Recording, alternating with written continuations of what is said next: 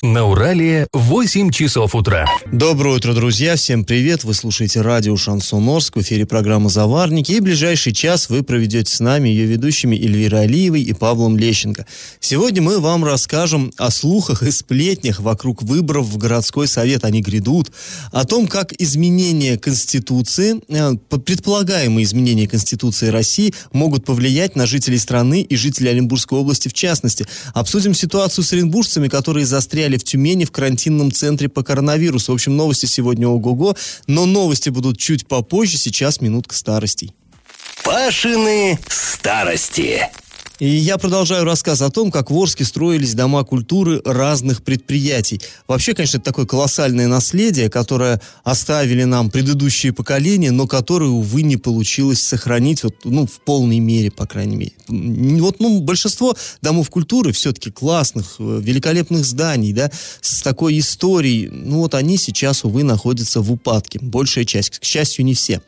Так вот, а, сегодня мы поговорим э, о мехзаводе и машзаводе заводе. До этого говорили про никель, который построился у нас здесь в 30-е годы. Говорили про Чкаловский завод, он же Анос, он же Крекинг, он тоже был построен здесь в рамках индустриализации в 30-е годы. А теперь мехзавод и машзавод. Ну, все, кто хотя бы немного истории города так интересовались, прекрасно знают, что вот эти заводы, они э, эвакуированные. Они к нам приехали во время Великой Отечественной войны. То есть до войны-то их и не было.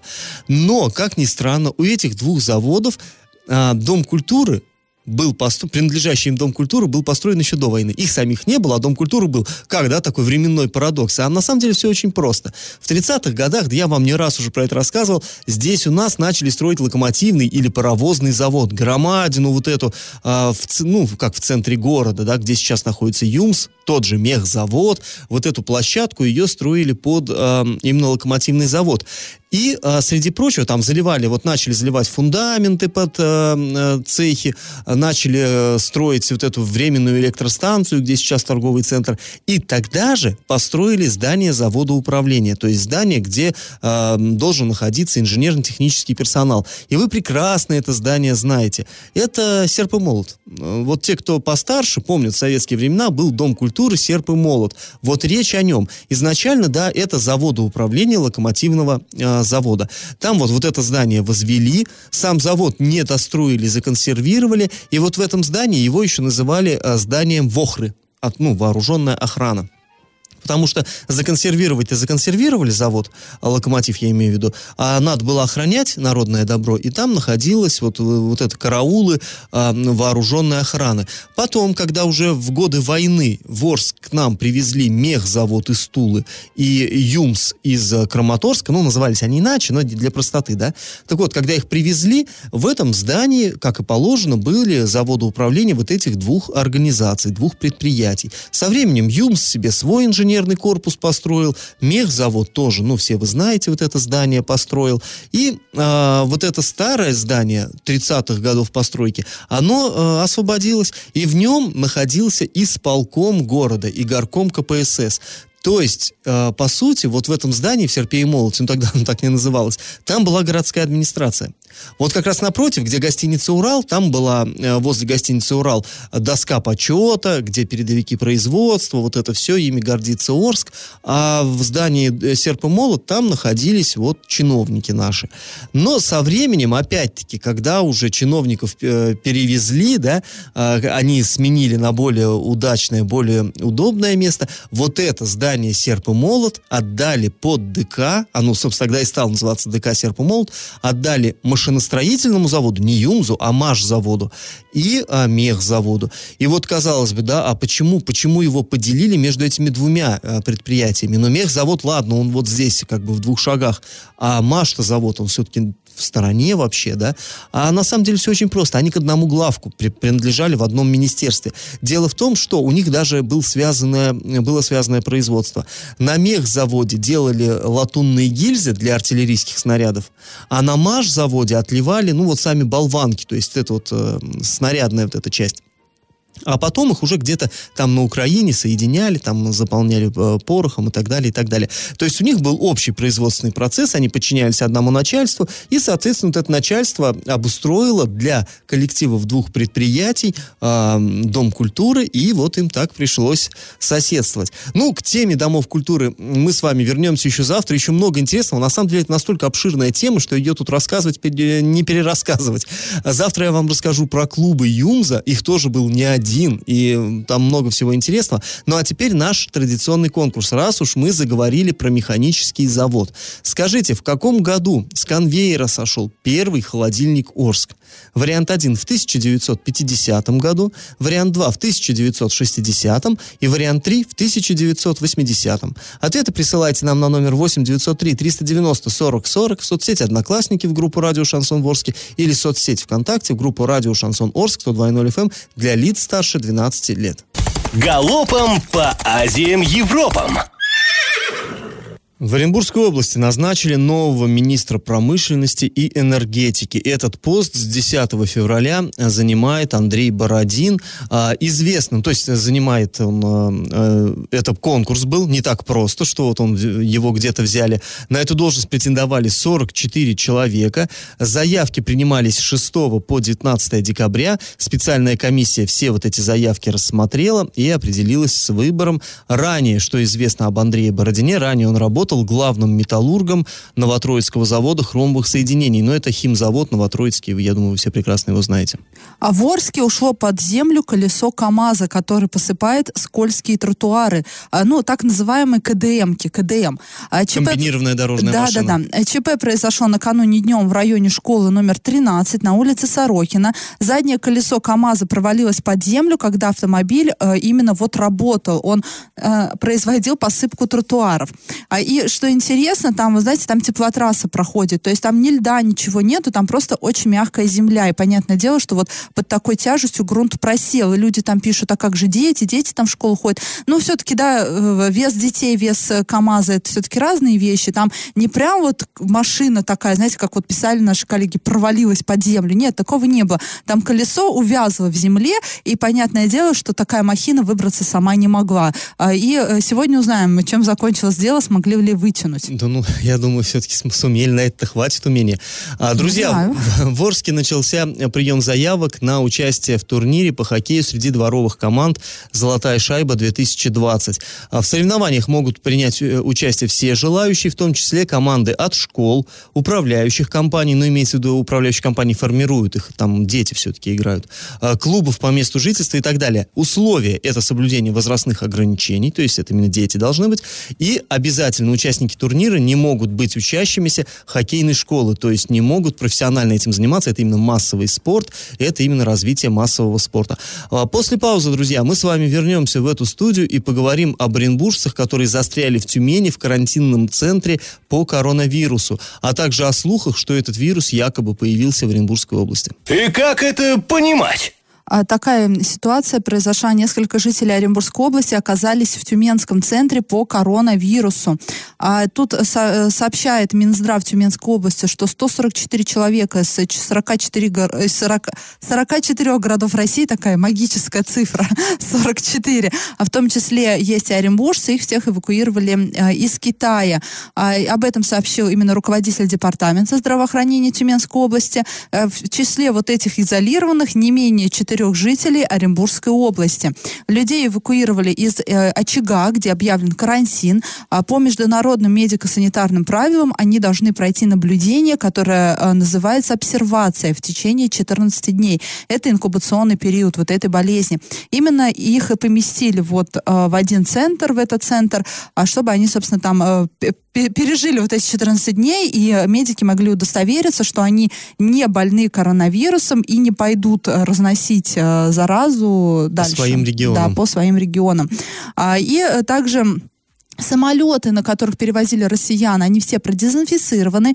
А во время полета пассажиров сопровождали представители таможенной службы и пограничники. Там они а, проводили таможенный и пограничный контроль именно в самолете. И много сейчас в сетях. Э, там, что интересно, у людей забрали все их вещи на карантин тоже, собственно, но оставили телефоны. Дай в руки, дай человеку телефон, все, вся информацию можно найти в соцсетях от э, первоисточников. Понятное дело, люди недовольны, что им там куда-то там в тайгу, да, условно да, ну, я. Не знаю, что значит понятное дело. Мне кажется, Нет, совершенно... я, э, ну ты понимаешь, да, э, как людей поместили в изоляцию, да, это мы тут э, с большой земли смотрим на это и думаем, ну правильно сделали, что поместили, да, хорошо, что не оставили в Китае, скажите спасибо, но нет, там просто какой-то санаторий, и его охраняет Росгвардия, чтобы, например, эти люди оттуда не сбежали и не поехали а, к себе домой. А, и пон... Я вполне могу их недовольство понять, да, они-то думают, что они не больны, а, это же это, ну, тяжело, да, поверить в то, что ты можешь быть болен, когда у тебя нет никаких симптомов.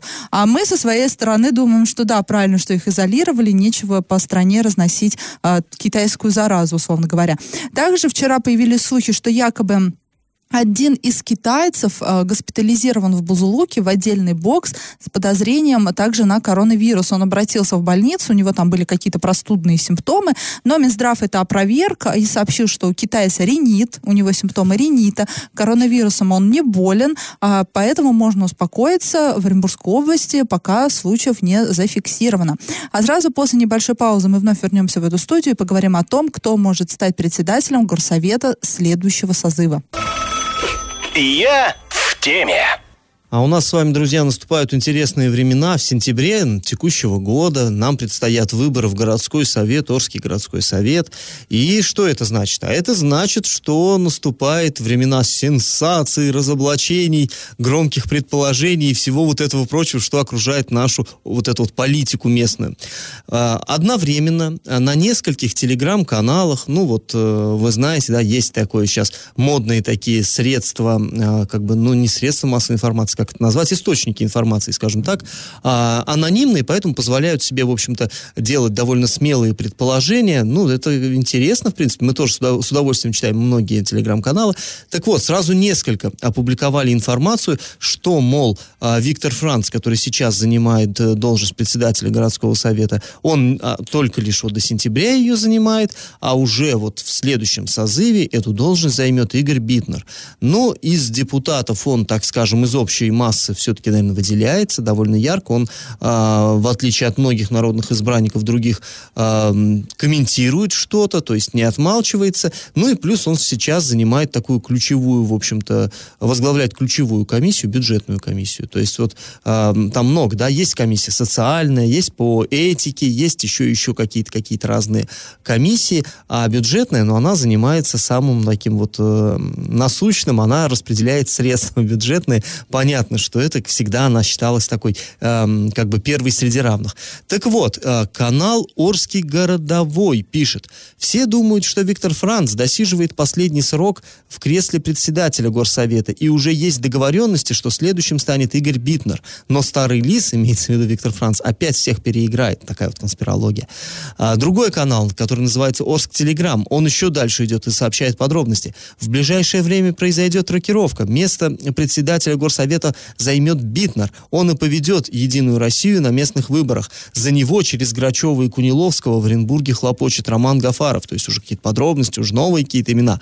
А, ну, в общем, честно говоря, вот эм, кажется довольно странным вот это, ну, конечно, все возможно. И да. никогда еще не было такого, когда ходили слухи о каких-то кадровых перестановках, мы звонили героям этих слухов, они нам говорили, что да, так и будет. В основном обычно нам всегда все отрицали, говорили, нет, никаких предложений нет, я там никуда не собираюсь, а потом хоп, и это человек Обычно, обычно если человек никуда не собирается, он, все, он, вернее, если он все-таки собирается, но не хочет этого афишировать, он съезжает на какой-то нейтральный такой, тип, ну, я не знаю, это что надо Ну, думать, всегда очередная пока... фраза есть, мне пока предложение да, не мне, поступали, мне пока никто ничего не, не говорил. обсуждал- не в общем, обсуждали. здесь мне, честно говоря, кажется довольно странным вот эти вот вообще слухи, потому что, ну, кто такой председатель горсовета? В принципе, э, это обычный депутат, полномочия у него такие же, как у Сейчас любого где-то другого. тихонько плачет Виктор Франц. Кто такой депутат горсовета? Обычный депутат. Председатель, да, это обычный депутат, полномочия у него точно такие же. Плюс ко всему, у него есть там уставом предусмотрено, он может вести, ну не может, а обязан вести э, собрания, то есть председательствовать на заседаниях, подписывать протоколы заседаний, э, назначать на должность вот этих работников аппарата горсовета, давать поручения депутатским комиссиям по вопросам их ведения и так далее. Но на самом деле э, самый главный там бонус-то это то, что это освобожденная должность, и председатель получает зарплату, в отличие от обычных депутатов. Обычные депутаты работают на общественных началах, а председатель, он работает за зарплату. Так вот, здесь, ну, все-таки Битнер, вряд ли он польстится сильно на эту зарплату, мы знаем, да, он все-таки довольно известный в городе бизнесмен, и вряд ли это ему интересно. Ну, в общем, э, вот эта информация, которую так настойчиво продвигают телеграм-каналы, она нам показалась, ну, как бы сказать, довольно странной, по крайней мере, требующей проверки. Поэтому мы позвонили Игорю Битнеру, и давайте э, выслушаем, что же он нам на это ответил. абсолютный фейк. Никто со мной никаких переговоров, предложений не делал. Это первое. Второе, нужно сначала, прежде чем рассуждать, так нужно пройти выборы, которые стоят 13 сентября, и попасть в городской совет депутатов. Поэтому не абсолютный фейк, абсолютно, я не знаю, кто активизировался. А, Однозначно заявляю, я не собираюсь, я это даже вопрос не рассматриваю сейчас. Мы работаем в нормальном обычном режиме, в рабочем порядке. Ну, вот так. А, Это однозначно, говорит он, фейк, и однозначно я таких вопросов, так, этой возможности даже не рассматриваю и не собираюсь на должность председателя. А, Меж тем, а, сказал он, что именно в горсовет, просто как депутат, он, скорее всего, он будет участвовать в этих выборах, но вот не претендует на должность председателя. В любом случае, мы это как бы взяли так зарубочку, сделали на память, запомнили. Время покажет. Посмотрим. Ну, посмотрим, конечно. Но вообще Кто мне, был прав? Мне, ты знаешь, мне просто интересно, что как активизировать. У нас сейчас создаются вот эти анонимные телеграм-каналы, как прям вот э, грибы после дождя, они вот выскакивают, выскакивают. И в, по- в большинстве случаев лично мне, вот, ну, я все-таки немножко тоже знаком с ситуацией, да, этой всей, мне кажется, что какие-то очень поверхностный анализ в большинстве из этих каналов, и есть ощущение, что вот, ну, именно это связано с выборами и желанием как-то вот показать, что мы информированы, мы а, там, э, давайте с нами сотрудничайте.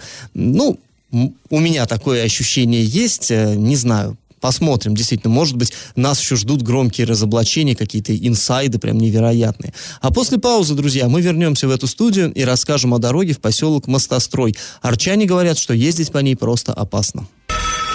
Я в теме.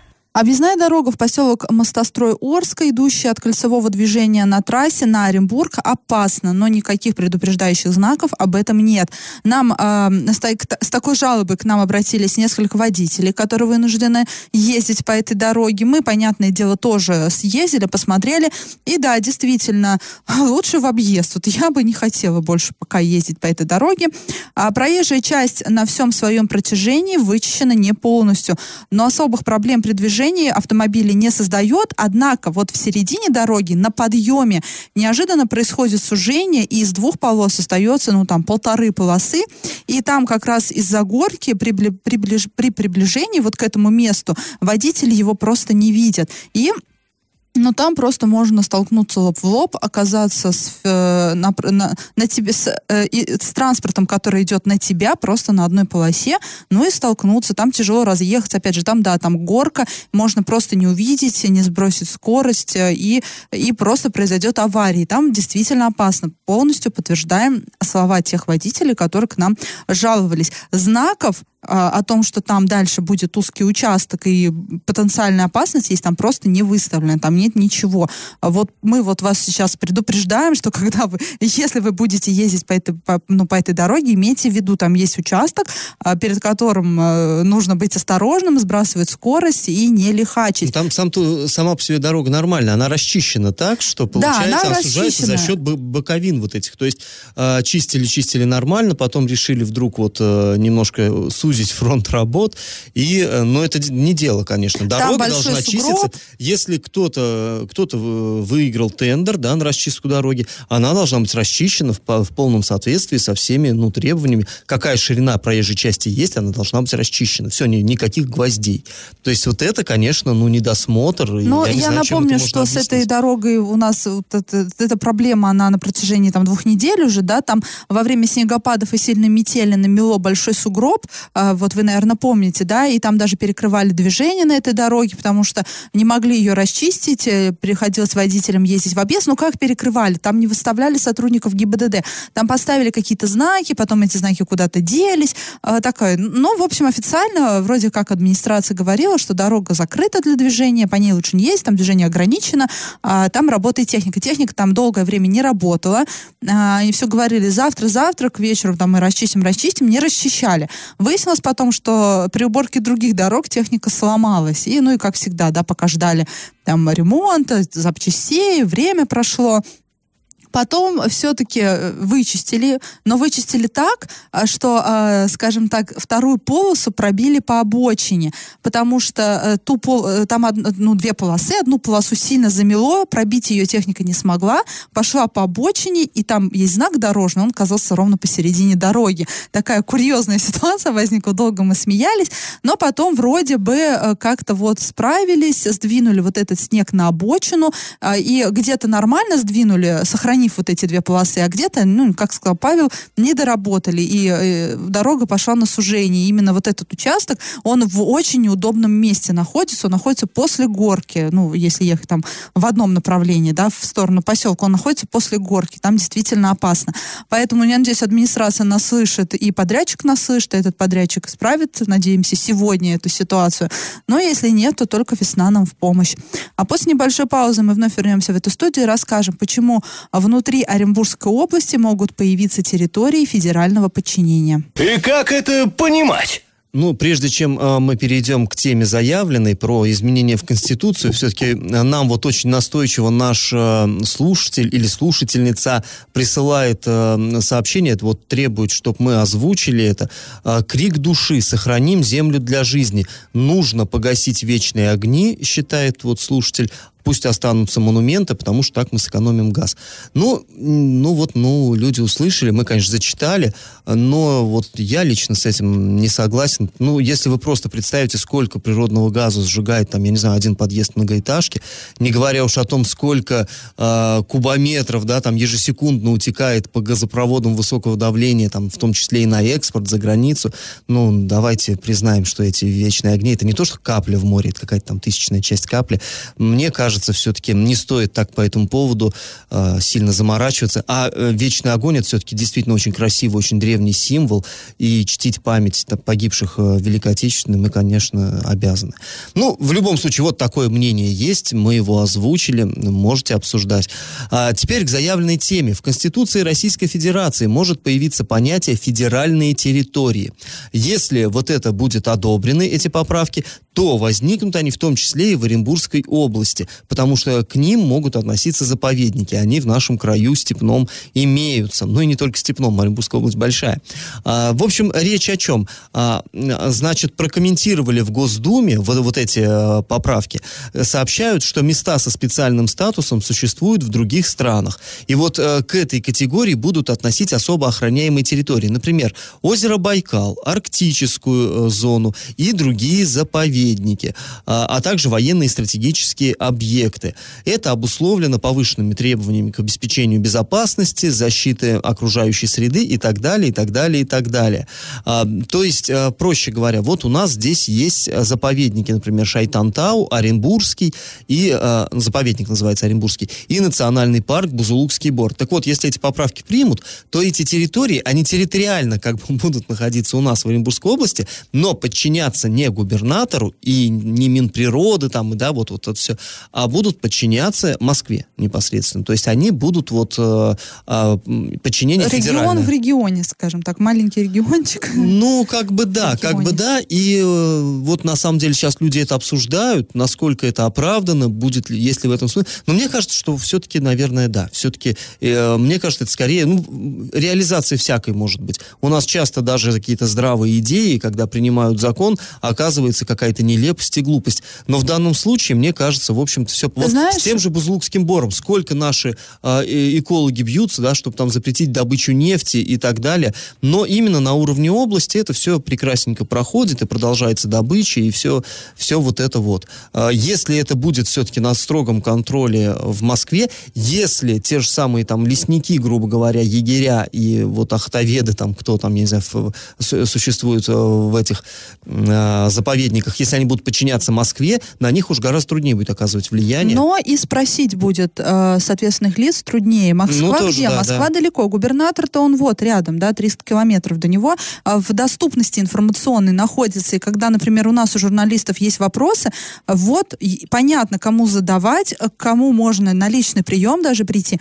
А когда это все уйдет в Москву, знаешь, там Ну все, понятно, там на это все и пропадет, потому что там уже никого, ну, та- там просто не добьешься, там тебе никто ни на что отвечать не будет, и эти самые экологи, если они с оренбургской властью не, смогут, ну, не могут совладать, да, и от нее ответов добиться, то от федеральной власти и подавно никаких ответов ты не дождешься. Может быть, но в любом случае тема интересная, и сейчас она еще, здесь нет точки, сейчас э, вот эти поправки находятся на рассмотрении в Госдуме, и для э, проработки всех возможных нюансов, говорят, нам создана рабочая группа, пока депутаты одобрили законопроект э, в первом чтении. Ну что ж, будем следить за тем, как развивается эта ситуация, и, наверное, вернемся к ней э, в одной из следующих наших программ.